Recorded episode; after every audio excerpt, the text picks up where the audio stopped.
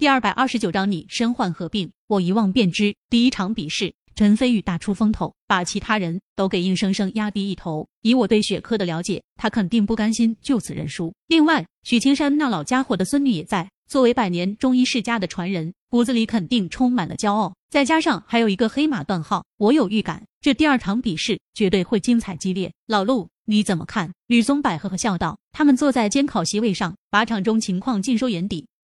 陆卫东想了想，目光下意识向陈飞宇看去。虽然第一场比试已经过去，但是眼中依然闪过惊奇之色。沉吟道：“如果不出意外的话，这场比试应该还是陈飞宇获胜。至于雪珂和可君两个丫头嘛，虽然医术在同龄人当中也属于拔尖的，但是和陈飞宇比起来，终究是差了一些。还有那个黑马段号，我倒是看不透他的来历。总之，拭目以待吧。”陆卫东很开心。对于他们这些中医界的老前辈来说，没什么能比看到中医界后起之秀辈出更令他们高兴的事了。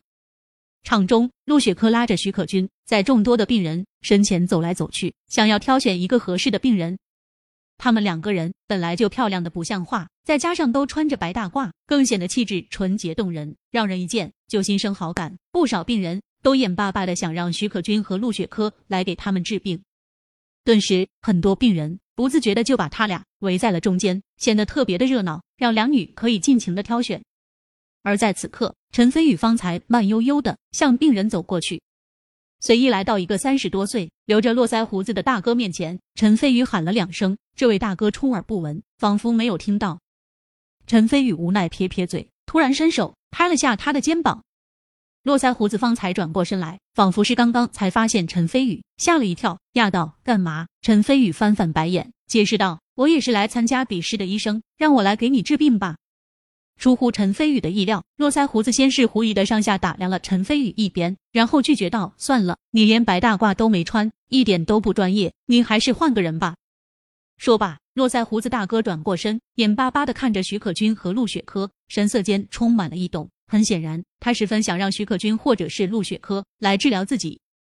陈飞宇耸耸肩道：“白大褂只是一件衣服而已，穿白大褂的不一定医术就高，不穿白大褂的也不一定就不懂医术。大哥，你说是这个理儿不？”络腮胡子转过身，用手摸着下巴说道：“的确是这个理儿，但是吧，你这么年轻，看样子好像刚刚才高中毕业的。古话都说嘴上没毛，办事不牢，中医更是这样，越老才越吃香。”说实话，我信不过你，所以依然拒绝。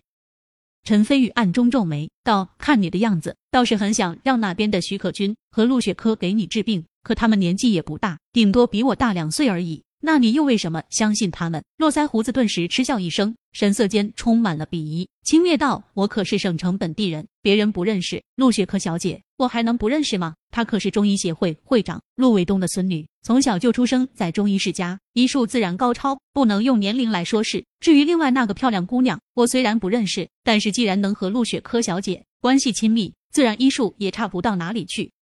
你小子何德何能，怎么能够跟陆雪珂小姐和他的朋友相提并论？要我说，你还是趁早去找别人治疗的好，省得耽搁时间。反正我是不会让你看病的。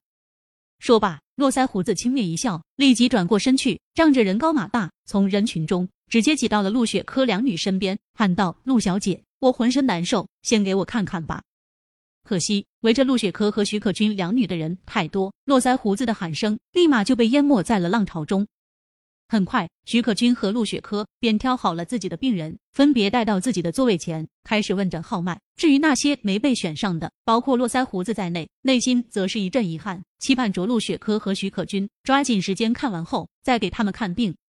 不远处，秦雨欣惊讶道：“我没看错吧？飞宇主动给那个络腮胡子治病，他他竟然还给拒绝了。陈飞宇可是当世神医，能让陈飞宇治病。”多少人求都求不来的，现在大好的机会送上门，竟然还会有病人拒绝。秦雨欣又是好气又是好笑。吕宝玉武道高手，虽然距离有些远，但还是把刚刚陈飞宇和络腮胡子的对话听得一清二楚。他嘴角浮起嘲弄的笑意，道：“大多数人都是肉眼凡胎，根本不识珍宝，只在乎表象，所以凡夫终究只是凡夫。”以我对飞宇的了解，用不了多久，那个拒绝飞宇的人就绝对会后悔。秦雨欣点点头，深有同感。场中，陈飞宇依旧孤零零的站着，全场只有他自己，还没开始诊治。突然，段浩走到了陈飞宇的跟前，眼神中露出挑衅的目光。怎么，你有事？陈飞宇皱眉问道。段浩得意的笑道：“你好像还没开始吧？可惜我已经诊断完一个人了，而且诊断的结果绝对百分百正确。你别以为第一场出尽风头，这场比试的冠军就是你的了。我明摆着告诉你，昆仑之最后肯定是我的。”说罢，段浩轻蔑一笑，转身就走，继续去找第二名患者了。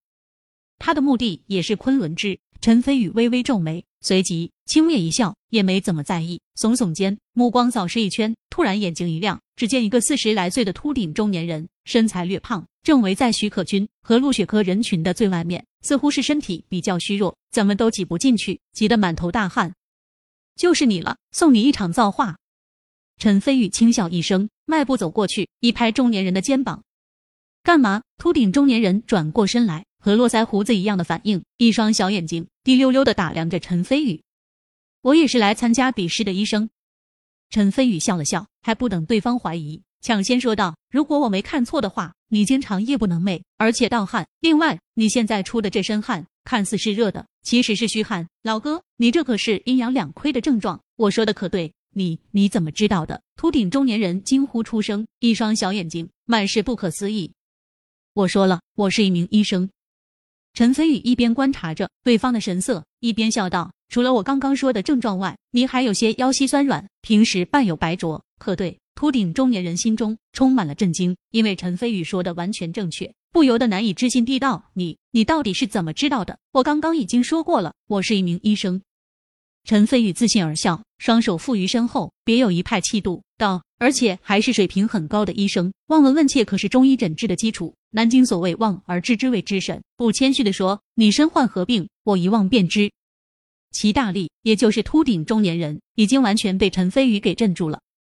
他不是不识货的人，他心中很清楚，只看一眼就能知道病人得的什么病。这种神奇的事情，一向只有在影视剧中才能看到，而且还得是神医才行。